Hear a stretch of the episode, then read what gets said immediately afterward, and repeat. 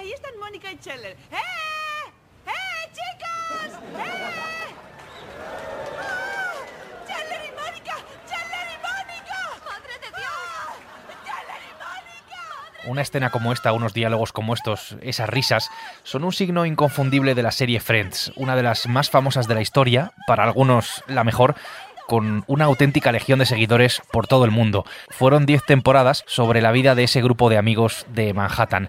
Hoy en la vida real despedimos a uno de ellos que siempre vivirá en el personaje de Chandler Bing, en El Mundo al Día, El Cielo y el Infierno de Matthew Perry. Soy Javier Atard y hoy es martes, es 31 de octubre.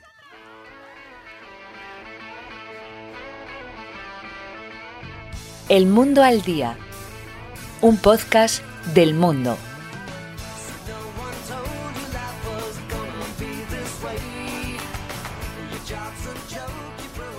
Pues esta, también inconfundible, es la icónica sintonía de Friends. Hace 19 años del último capítulo de la serie, pero hay pocas personas que no sepan qué es ni quiénes son sus protagonistas. Fueron 10 años, lo decía, del 94 al 2004, una serie de la cadena NBC. Es una de las más eh, relevantes, incluso culturalmente, y desde luego ha marcado a generaciones en todo el mundo. Tonight, new details surrounding the death of beloved actor Matthew Perry. The star found unresponsive. Matthew Perry ha muerto. Dio vida durante 10 años al personaje de Chandler Bing. Perry tenía 54, 54 años y ha muerto en su casa de Los Ángeles. Su vida es verdad que no se entiende sin ese personaje, sin esa serie tampoco. Eso lo saben bien mis compañeros Luis Martínez, que es crítico de cine del mundo. Hola Luis, ¿qué tal? Hola, ¿cómo estás, Javier? Y el crítico cultural Alberto Rey. Alberto, bienvenido. ¿Cómo estás, Javier? Well, we, we do. You can only eat Tic Tacs and even numbers. Yeah, what's that about? Para mí era el mejor, era el mejor de la serie, pero la verdad es que eso solo es eh, mi opinión. Como vosotros sois los que sabéis, eh, te pregunto, Luis, ¿qué hacía tan especial a ese personaje? Era especial desde el principio, es decir, ahora decimos un poco las características que lo hacían especial, pero era incluso especial para los propios creadores de la serie, que en realidad durante mucho tiempo creyeron que habían diseñado mal el personaje, porque era un personaje, digamos, con una cierta tendencia autodestructiva. Vamos a ver, un personaje muy brillante, muy inteligente, y ya estamos hablando de qué tipo de personaje era. Eh, la forma que tiene de defenderse es mediante las bromas, las chistes y sobre todo con un sentido del humor bastante cáustico la hacía muy especial y, decía que tiene un sentido hasta cierto punto autodestructivo por lo que tenía de era un personaje castigado por su inteligencia. Hay un capítulo mítico de la serie Friends en donde en las propuestas de, de nuevo año eh, todos le obligan, digamos, todos sus compañeros le, le obligan a Chandler a no reírse de ellos y le cuesta horrores. Es decir, que era una forma complicada, etcétera. Claro, eso en una comedia, en una sitcom, pues es muy complicado de encajar. No obedece a ninguno de los estándares de los personajes típicos de su edad, de gente de veintitantos años, ni el intelectual, ni el tonto guapo, ni nada. Y puesto que era un personaje nuevo, pues era fácil hasta cierto punto primero identificarle, sobre todo por la actuación maravillosa de Matthew Perry, hacerse con él y hasta cierto punto se convertía a la vez en un personaje aspiracional, todo el mundo quería ser como él, pero nadie quería, digamos, arrostrar con, sus, con las consecuencias de ser así, es decir, a la vez todo el mundo quería ser como él y nadie quería ser como él, y por eso le hacía un personaje tremendamente especial dentro de la serie. ¿Fue, podemos decirlo así, su papel, eh, el papel más importante de su carrera este? En todos los actores que están marcados por un papel, y este es un caso obvio y evidente, a cierto punto él se quejaba de alguna forma en las entrevistas de que él no era Chandler, sino que era Matthew, efectivamente, pues todos estos actores lógicamente están marcados por un personaje de alguna forma dramática. Pero sí que es cierto que hay actores que solo son ese personaje, y yo no me lo creo de Matthew Perry. Matthew Perry era una persona muy inteligente, que además tuvo hasta cierto punto una carrera después de la serie.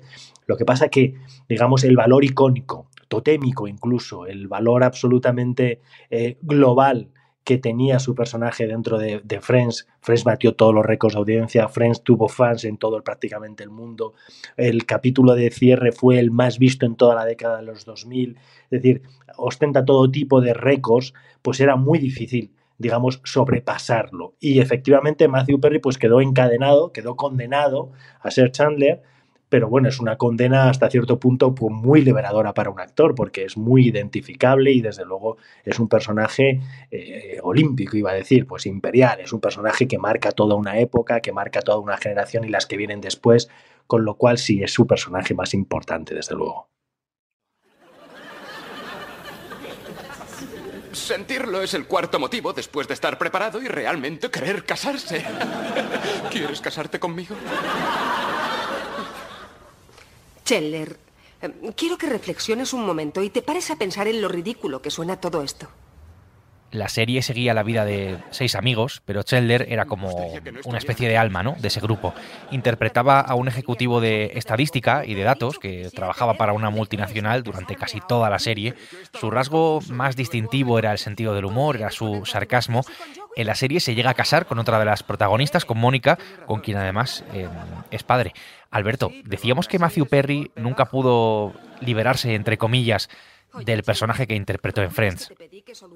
Yo creo que lo que hacía especial a Chandler Bing era que los guionistas tuvieron muy claros que la vis cómica de Matthew Perry había que aprovecharla al máximo y entonces convirtieron un personaje que probablemente en los primeros guiones era otra cosa tanto Chandler como todos los demás, en algo a medida del actor que eligieron. Y eso hizo una magia que luego no se repetiría y que de hecho de alguna manera dañaría la carrera de Matthew Perry, porque nunca lo veríamos como otro personaje que no fuera Chandler.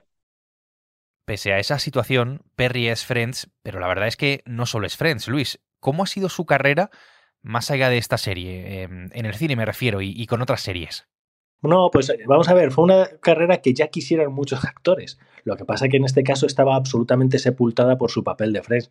Pero hay que tener en cuenta que Matthew Perry no solo escribió una obra de teatro, él era autor de muchos de los gags que se ven en Friends, era un guionista muy solvente y luego era un actor de comedia muy resolutivo. Es decir, pues Tango para tres, Solo los tontos se enamoran, Kids que hizo con, con Bruce Willis, son comedias románticas de las que ya no nos acordamos en absoluto, que son absolutamente datadas pero a la vez en su momento tuvieron, por un lado, el empuje de que era Matthew Perry el protagonista, y por otro lado, si uno las ve, no desmerecen a ninguna de la época. Esto es importante marcarlo, es decir, que no desmerece a lo que se estaba haciendo, con lo cual era un actor que de alguna forma se desenvolvió muy bien más allá de Chandler. Lo que pasa que, como digo, el, papel de Chandler era apabullante. Sí que es cierto que Friends lo ves ahora y no ha envejecido ni un segundo. Es decir, sigue ganando adeptos, fans, etcétera, a medida que se, que se vuelve a reemitir constantemente y ahora mismo en, en cualquier plataforma. Y sí que es cierto que las comedias románticas que él hizo,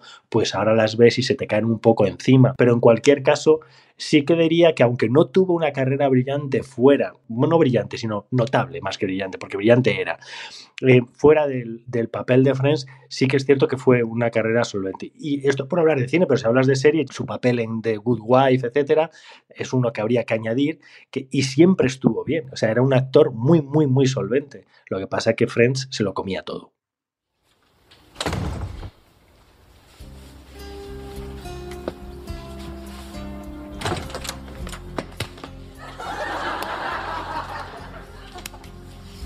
En este caso, creo que podemos hablar casi del fenómeno Friends. Hace ya casi 20 años de su último capítulo, pero es que ahí sigue, incombustible, presente en plataformas, en reposiciones. Es casi como un icono pop, ¿no? Como una parte bastante importante, diría yo, ¿no? De la cultura popular. Para quien no la conozca mucho, si es que hay alguien todavía, Alberto, ¿qué era Friends exactamente? ¿Qué significó? ¿Era como una especie de serie de culto? Pues Friends es una de las series más exitosas de la historia y además es una de las que digamos que están metidas en el fin de la monocultura. Friends es una de las últimas series que vio todo el mundo que tenía una televisión entonces y muchas generaciones después a través de las plataformas. Eso hace que es raro que alguien no conozca no solo Friends, sino sus personajes, lo que significan y las caras de sus actores. Por eso la muerte de Matthew Perry es tan importante, porque todo el mundo sabía quién era y a todo el mundo le caía bien. ¡Eh! He traído refuerzos. Ah, genial. ¿Qué? ¿Has traído a Joey? Bueno, a la mejor opción después de él. Hola. Chandler, has traído a Chandler. La mejor opción después de él es Mónica. Me sentiría ofendido, pero Mónica es extrañamente fuerte. Eh, fijaos, he hecho un croquis de cómo vamos a hacerlo, ¿vale? Rach, esta eres tú. A ver, hay muchas series que son la serie, el momento en el que se produce la serie, la gente que ve la serie y el mundo que acoge a esa serie. Entonces esos, esos factores son irrepetibles siempre, pero en el caso de, algo como Friends, que además es una serie que gusta, que gusta muchísimo, que es raro encontrar a alguien que es muy curioso porque puedes encontrar gente que diga que no le guste Friends, pero no gente que no sepa lo que es, o gente que no entienda, por ejemplo, determinadas referencias cuando, cuando las haces, ¿no? Mis ojos, mis ojos, todo el mundo sabe que eso es, que eso es de Friends, incluso cuando la estamos haciendo en, en versión doblada. Es irrepetible por eso, porque es la última gran serie, es, pertenece, por ejemplo, a la última temporada de Friends, eh, coincide con las primeras de Perdidos o de Mujeres Desesperadas, que es ya la nueva televisión. Son series que las veías si querías, pero si no querías no tenías por qué. Pero ¿quién se pudo escapar al influjo de Friends? Es lo que había pasado en España años antes, por ejemplo, con Verano Azul. La muerte de Chanquete fue icónica cuando ocurrió en pantalla y la muerte de Antonio Ferrandis, el actor que lo interpretaba, fue un mazazo para todos los que lo habíamos visto en su momento. La muerte de un personaje tan icónico, de un actor, en este caso Matthew Perry, al que se le recuerda esencialmente por ese papel, por un papel, un papel que ha significado tanto en la vida de tantas personas, en ese momento pues de ocio, ¿no? De desconectar un poco de los problemas y, eh, bueno, sí, de esos problemas de, del día a día que tenemos todos. Una muerte así, Alberto, ¿qué supone?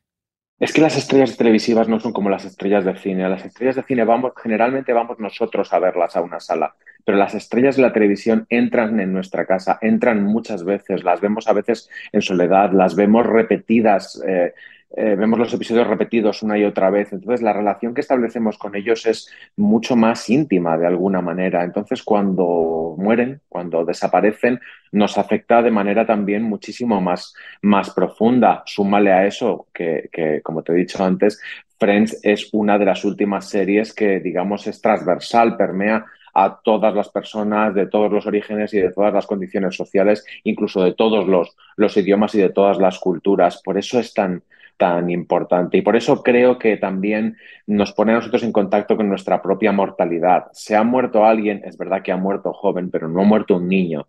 Ha muerto alguien que estaba más cerca de nosotros que la gente que moría hace 10 años, que las estrellas del Hollywood antiguo o que las estrellas de la televisión pre-Friends.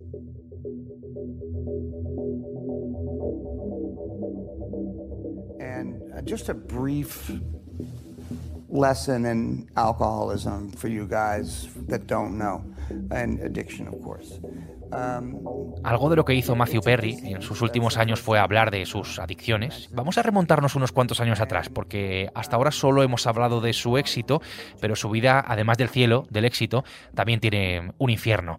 Él nació en Massachusetts, su madre era canadiense y allí es donde se crió, en Canadá. A los 14 años es cuando tuvo su primer contacto con, con el alcohol. Él ha hablado abiertamente de todo esto, por lo que las especulaciones con su muerte, pues lo cierto es que se han disparado. Ha sido encontrado en el jacuzzi de su casa de Los Ángeles y hasta allí me voy a ir porque allí está mi compañero Pablo Scarpellini. Hola Pablo. Hola Javi, ¿cómo estás? Ha habido, Pablo, especulaciones eh, pues de todo tipo, pero ahora que ya han pasado unas cuantas horas, ¿qué sabemos exactamente de la muerte de Matthew Perry? Sabemos que de momento la causa de la muerte ha sido aplazada por la oficina del forense del condado de Los Ángeles, eh, la autopsia está completa, pero que están esperando los exámenes de toxicología para saber exactamente qué pasó. El resto eh, es una especulación.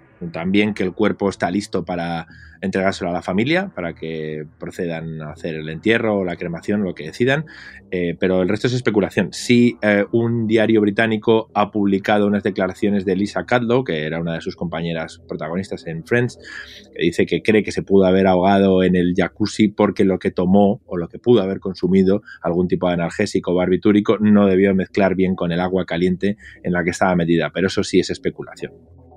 Más allá de esas especulaciones casi inevitables, por otra parte, en un caso como este, Perry ha hablado de sus eh, adicciones, lo escuchábamos antes, de forma además bastante clara y bastante honesta, mientras tenía toda la fama del mundo, mientras ganaba un millón de dólares por cada episodio de Friends, él en ese mismo tiempo estaba viviendo un auténtico infierno. Operaciones de colon, alcohol, benzodiazepinas, vio muy de cerca la muerte en varias ocasiones. Este, a grandes rasgos, fue su particular infierno en vida, Luis.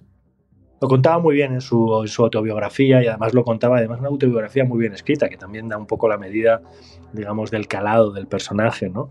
Y efectivamente, era un, como confiesa, desde los 14 años, los 14 años se, se hizo alcohólico y tuvo una pelea constante contra el alcoholismo, y contra los analgésicos. Tuvo un accidente en una moto acuática, a partir de entonces le recetaron un analgésico de estos, un painkiller, eh, y, quedó enganchado. Y bueno, él, él lo contaba muy bien en la, autobiografía. Dice, es muy fácil seguir, digamos, nivel, mi nivel de adicción viendo la serie, contemplándola, ¿no? Eh, si estaba muy delgado era por, el, por culpa de los analgésicos, si estaba muy gordo era por culpa del alcoholismo, y cuando se dejaba perilla, decía él en la autobiografía, es que le estaba afectando las dos cosas. Y efectivamente tiene una carrera oscura por ahí realmente notable. Sí que es cierto, y eso habla muy a su favor, que nunca hizo exhibición de eso, como a lo mejor hemos visto en otros personajes públicos, y sí, efectivamente vivió esa doble vida al, de, debajo de los focos y en, en el sitio más oscuro posible. Pablo. Totalmente. Y de hecho, él nunca lo ha rehuido. Yo lo, tuve la suerte de entrevistarlo hace como 10 años más o menos y cuando se le preguntaba por el tema no lo rehuía. Lo hablaba abiertamente con cierta sorna, eh, pero es que ha estado en rehabilitación hasta 15 veces a lo largo de, los años ¿no? de su carrera. Empezó a rodar Friends y ya tenía problemas con el alcoholismo y tenía 24 años y tuvo uh, subidas y bajadas con el tema constantes. Sus compañeros lo sabían y le apoyaron. Eh, y problemas de salud tan graves como que llegó a estar en coma, eh, lo cuenta en sus memorias y que le dieron un 2% de posibilidades de vivir. Así que ha tenido muchísimos problemas con alcohol, con, analgésicos, con, barbitúricos. Y, sí, y eso, eso ha sido lo que le ha marcado y parece que ha podido condicionar su, salida temprana, ¿no? 54 años es, pronto para morirse. Pues sí, desde luego, esa es la verdad. Pablo, tú que estás cerca de Hollywood, en los últimos años, ¿Cómo era su carrera? ¿Cómo era la carrera de Matthew Perry? ¿Estaba, como parecía, tan lejos de la primera línea? Porque no ha tenido papeles muy recientes, ¿no?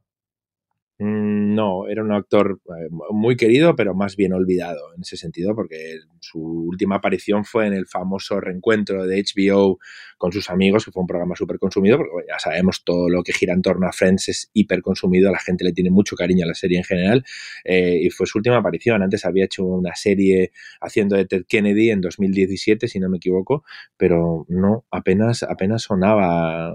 Eh, por eso es la sorpresa, ¿no? De que de repente hayamos sabido de él por una noticia tan, tan trágica como esta. Esto es lo que sabemos del fallecimiento de Matthew Perry, pero este es también su inolvidable papel de Chelder en esa serie para la historia que es eh, Friends. Pablo, Los Ángeles, gracias. Gracias a ti, Javier. Cuídate. ¿eh? Y aquí en España, Luis y Alberto, muchas gracias. Pues nada, pues gracias a ti. Gracias a ti, Javier, y que la próxima sea para algo más alegre. Supongo que se acabó. Sí, supongo. Es más duro de lo que me había imaginado. Tranquila, lo superarás.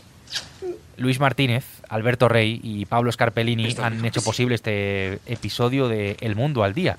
El Mundo al Día está todos los días en elmundo.es y también en las principales plataformas de audio, donde además tienes la opción de suscribirte. Gracias por estar al otro lado un día más y saludos de Javier Atard. Tenemos tiempo. Bien, vamos a tomar un café. Claro. ¿A dónde?